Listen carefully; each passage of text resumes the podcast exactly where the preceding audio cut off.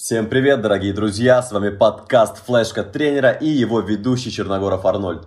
Сегодня у нас уже 18 выпуск, и в 18 выпуске я хочу поговорить с вами о том, какие ошибки допускают новички в тренажерном зале. Я постараюсь выделить неочевидные факторы, потому что таких э, видео на ютубе уже много, статей много, но они в основном говорят все об одном и том же.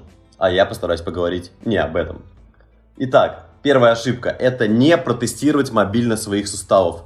Я постоянно вижу, как в зале приходят новички с какой-то готовой программой тренировок и сразу же приступают к ее выполнению.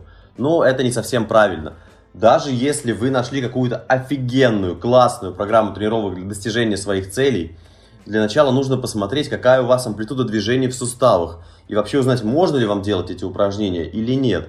Потому что условно при ужасной растяжке задней поверхности бедра, такие упражнения, как румынская тяга, приседания со штангой, должны быть на какое-то время исключены из программы. Ну, там, приседания, понятно, что можно поменять амплитуду и так далее, но по факту, если вы занимаетесь самостоятельно, то не факт, что вы сможете правильно под себя это отрегулировать. Или, например, если у вас какая-то плохая растяжка в плечевом поясе, да, в определенных движениях, то вам стоит отказаться от вертикальных тяг, потому что все это может привести к травмам и болям в различных частях тела. Ну и отсутствие тестов на мобильность нередко не только для посетителей тренажерного зала, которые занимаются самостоятельно, но даже и многие фитнес-тренера не делают для своих клиентов такие тесты. Это плохо и неправильно, потому что на первом месте должно быть здоровье, а достижение уже каких-то целей ваших других на втором, третьем, десятом и так далее. Так что обязательно тестируйте свою мобильность. Итак, второй пункт. Вы ставите слишком много целей. То есть приходит человек в зал и говорит – я хочу похудеть, но прибавить мышечной массы, заодно укрепить спину и колени, сесть на шпагат, больше зарабатывать, мужа миллионера, гармонию в жизни и новый телевизор. Ну, как говорится, тут с двумя зайцами погонишься, ни одного, так сказать, это самое. А тут зайцев аж штук 10. И хорошие программы тренировок Э, не ставит себе там больше одной-двух целей за цикл. А цикл длится у нас 4-12 недель, ну, в среднем. Условно, сначала мы будем работать над укреплением мышц коры и над растяжкой проблемных зон, там 4-6 недель, попутно выполняя в обычном темпе какие-то упражнения. И как только мы с этим разберемся, то уже начинаем условно работать на мышечную массу, а потом там на выносливость, а потом на жиросжигание процесс, а потом на мужа миллионера, ну и вот так далее. Вся работа должна быть постепенной. За 1-2 месяца вы не исправите 30 лет малоподвижного образа жизни, сидения за компьютером. Надо настраиваться на продолжительную работу. Ну, конечно, если вы хотите быть максимально здоровыми и еще улучшить качество своей жизни. Итак, пункт третий. Новички не компенсируют нагрузку. Ну, и история стандартная, когда, например, парень приходит в зал, который хочет накачать грудь и трицепс, а девушка там условные ягодицы, и каждый из них долбится все в эти двери. Парень как сумасшедший качает 500 подходов на бицепс, потом 200, 200 на грудь и 700 э, повторений пресса. А по факту из всего этого возникают только определенные перекосы, а за ними боль, а за ними травмы.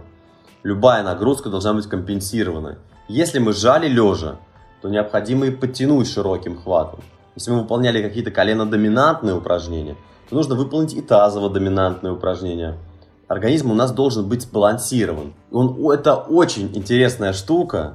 Долго про это все, конечно, рассказывать, но должна быть компенсация нагрузки.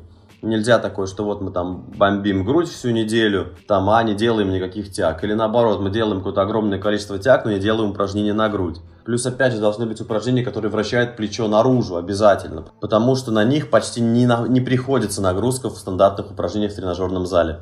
Итак, Пункт 4. Это слишком большой тренировочный объем. Некоторые новички могут заниматься по 2-3 часа, будь то худой парень, который хочет накачаться и верит в то, что если сделать 100 подходов, то битка вырастет как урожай на Кубани. Ну, на деле, конечно же, так не будет.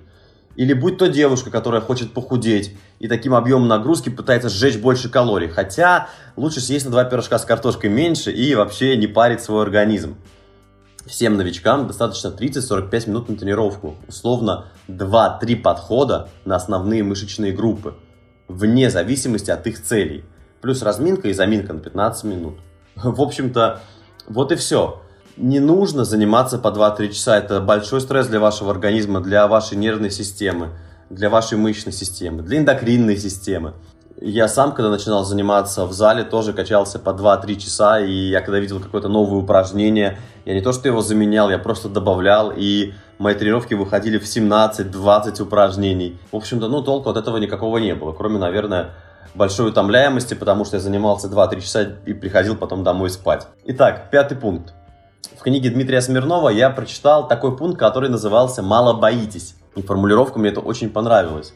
Что она подразумевает под собой? Имеется в виду, что вы часто пренебрегаете, ну не вы конкретно, а новичок, э, новичок пренебрегает техникой безопасности, ходит в условных тапках в зале, э, жмет в них э, ж, этот, не штангу, а платформу для жима лежа, делает какие-то травмоопасные упражнения и говорят, да, да не, у меня ничего не болит, мне в принципе не больно. А ладно, а что там, да бог с ним там таз клюет, да бог с ним там это, ну ладно, заваливаются колени, ладно, ладно я такой здоровый, крепкий. Особенно, наверное, это касается ребят, там, парней, там, и девчонок до 21-22 лет, у которых еще восстанавливаются, у которых организм еще довольно прочный и крепкий. Но поверьте, спустя там лет 5-6, когда начнет что-то болеть от тренировок, и вы не будете знать, как это вылечить, и это будет очень большая проблема, потому что НПВС помогать э, будут мало, придется пить их часто, постоянно мазаться. Так что Соблюдайте технику безопасности, думайте своей головой и не выполняйте то, что нельзя выполнять.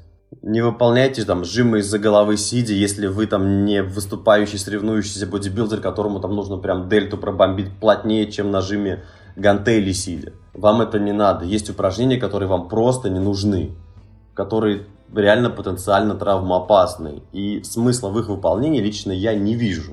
Особенно, когда мы говорим про занятия фитнесом. Я вот в прошлом выпуске как раз об этом и рассказывал, что спортсменам платят, а посетителям зала за фитнес нет. Вы платите своим здоровьем, если занимаетесь неправильно. Поэтому тренировочная нагрузка, программа должна быть подобрана максимально под вас. Должна быть, должны быть проведены фитнес-тесты.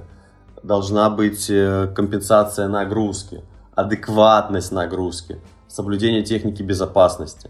А если вам нужна такая программа, то, конечно же, вы можете обратиться ко мне, попасть ко мне на онлайн-ведение. Будут и видео тренировок, и компенсационные упражнения, и просто офигеннейшая программа тренировок, вообще гениальнейшая программа тренировок, ну, на данный момент, которую я могу составить. Очень вас всех жду, приглашаю на онлайн-ведение. Я хочу, чтобы вы оставались и были здоровыми, красивыми, умными. Звучит как поздравление какое-то, да, на день рождения. Ладно, а с вами был Черногоров Арнольд. Спасибо за прослушивание. Встретимся в новых выпусках. Подписывайтесь на подкаст Флешка Тренера в Телеграме и ВКонтакте. Пока.